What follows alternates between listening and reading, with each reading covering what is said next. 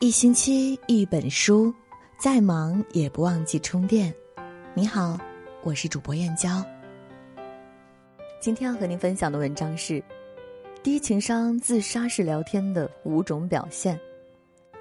喜欢这篇文章，请在文末点个再看。一起来听。人与人之间的差距真是不小。有些人一开口说话就令人心生欢喜，愿意和他多聊几句，继续聊下去；而有些人则截然相反，给人的感觉就是他们要向全世界示范什么叫自杀式聊天，一开口就让人忍不住想揍他。所谓自杀式聊天，顾名思义，就是一种纯属找死的聊天方式，最后会自己将自己干死了。所以在社交问题上，他们通常难以处理好，容易令人生厌。而这类人就是我们通常所说的情商低、不会说话。不管是在日常生活还是工作上，会说话和不会说话完全是两种人生。前者更容易拥有良好和谐的家庭氛围，收获优质的人脉友谊，在前行的路上往往会越走越顺。那么，如何才能成为这样的人呢？今天这篇文章我们就简单探讨一番。在我看来，一个会说话的人，也可以说是情商较高的人，在说话时往往会避开这五种自杀方式。第一，贬低别人，抬高自己。去朋友新房参观，觉得人家这个颜色搭配的不好看，那个地方材料用的便宜了，一番评价之后，再补上一句：“我们家用的是什么什么牌子的？我告诉你哦，东西一定要用好的，不要省这个钱。”同事收到老公送来的节日礼物，在旁边悠悠来了句：“你老公对你真够抠的呀，这不值钱的东西也送。要是我老公敢这么对我的话，早就修理他了。”自杀式聊天的第一种常见表现，就是习惯通过贬低别人来抬高自己，完全不考虑对方的感受。在现实生活中，这样的人很多，他们说话时优越感十足，想方设法的炫耀自己。但实际情况是，一个人越是抬高自己，越是炫耀自己。结果就越难得到别人的尊重和认可，其形象反而越容易受损。所以，那些真正高情商的人是绝对不会这么说话的。他们往往很谦逊低调，习惯抬高别人而不是自己。人都是喜欢被捧的，如果不善于捧人，那你至少做到不要踩人，这是最基本的要求。二，总要在言语上占上风。有些人与人说话聊天，不是奔着沟通交流去的。而是打辩论赛，战斗性十足，非要争个输赢对错出来。自杀式聊天中常见的第二种表现就是逞口舌之快，凡事总想在言语上占上风，战胜别人，不让分毫。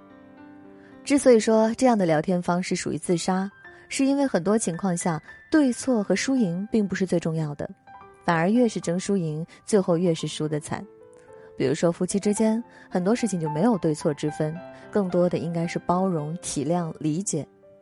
再比如说，认知水平不同的人聊天，虽有对错之分，但没有争论的必要。一是很难争个结果，二是即使争赢了也是输家。所以，那些真正高情商的人，往往都懂得察言观色、审时度势，知道什么情况下该争对错，什么时候要认怂不计较。俗话说。退一步，海阔天空。与人相处就是如此，很多时候你在言语上让一步，人生反而会更爽快。三，习惯性挑毛病。在现实生活中有这么一种人，不管你做的有多好，他们总能挑出毛病来，这不好那不对，习惯否定别人，各种看不顺眼。总之，在他们嘴里很少能听到中听和肯定的话。比如说，你费尽千辛万苦，熬了个通宵才将一份报告给赶出来，这种人上来就是一通冷言冷语。哎呦，你这工作效率也太低了吧！你这报告做的不行啊，没什么新意。再比如说，忙活了一上午，亲自下厨做了一桌子菜，得到的却是这个不好吃，那个卖相不好看。自杀式聊天的第三种常见表现就是说话刻薄，总喜欢挑别人的毛病。更重要的是。他又说不出具体的解决办法，总之你不好就是了。刚说过，人都是喜欢被捧的，自然也就不喜欢被人挑毛病。这倒不是说与人聊天时不能讲出真实的想法，而是要注意方式方法，不要一味的挑刺。真正高情商的人，即使说忠言，往往也不会那么逆耳，因为说话是有技巧和方法的。四，专业抬杠。我之前写过一篇文章，有一种高级的情商叫不抬杠。现实生活中，很多人真的是杠精附体，属于专业抬杠的。不管你说什么做什么，他们总能给你当头一棒。就比如你说抽烟有害健康，熬夜真的会死人，他会反驳你净胡说八道。我爷爷抽了一辈子烟，活到八十五岁。我家楼下的张婶天天上夜班，也没见他死了。自杀式聊天常见的第四种表现就是专业抬杠，总是喜欢和别人唱反调，对着干。